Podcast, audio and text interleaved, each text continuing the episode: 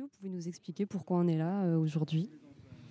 Alors oui, moi je suis venu soutenir une famille que je connais, les Sapognans, euh, qui sont assignés à résidence et qui doivent donc euh, à 15 heures se présenter au commissariat et, signer. Les enfants viennent parce que c'est la période scolaire, sans quoi ils restent scolarisés.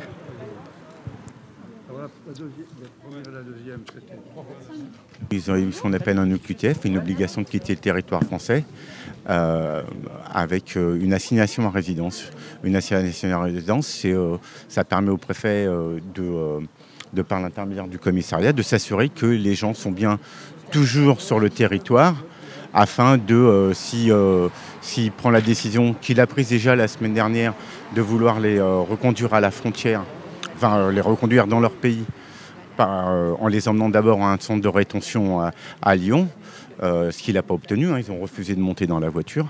Euh, mais il peut faire euh, maintenant appel à la- au procureur de la République pour pouvoir organiser véritablement leur départ. C'est-à-dire qu'il a besoin de l'autorisation judiciaire pour pouvoir les, euh, les faire partir véritablement. Vous pensez que se rassembler euh, tous ici, euh, ça peut faire repousser une telle décision du préfet? Alors, ça peut influer euh, de par euh, non seulement le nombre, mais, mais la di- diversité et euh, le, la personnalité des soutiens qui, qui entourent cette famille. hein. Je le répète, vous voyez ici, il y a M. Selves, bien évidemment, mais il y a aussi le club de boxe, parce que le, le, deux- le deuxième, hein, ils, ils ont trois enfants. Le dernier est né en France, hein, d'ailleurs. Ça fait quand même cinq ans qu'ils sont là. hein.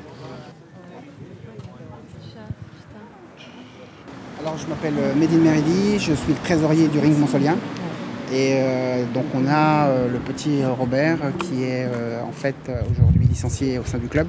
Et ça nous a paru complètement normal d'être présent pour cette manifestation au nom du Ring Monsolien. Ouais, ouais, tu fais ta petite. Je suis bénévole à Réseau Éducation sans frontières et l'objectif de cette association, c'est de, faire en sorte que les enfants qui ont été scolarisés et qui poursuivent leur scolarité en France puissent la terminer en France.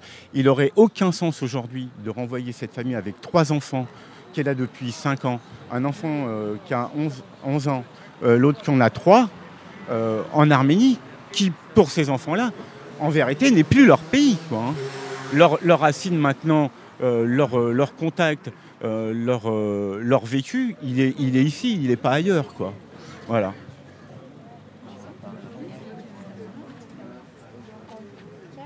Honnêtement, je pense que si on devient de plus en plus nombreux et qu'on arrive à être vraiment beaucoup à faire une pétition, parce que là, non, on n'est pas assez nombreux, mais si on arrive à bouger pour de vrai, pour les choses importantes, parce que c'est pas le tout de bouger pour les choses qui ne le sont pas, mais là, c'est très important et il n'y a pas assez de monde.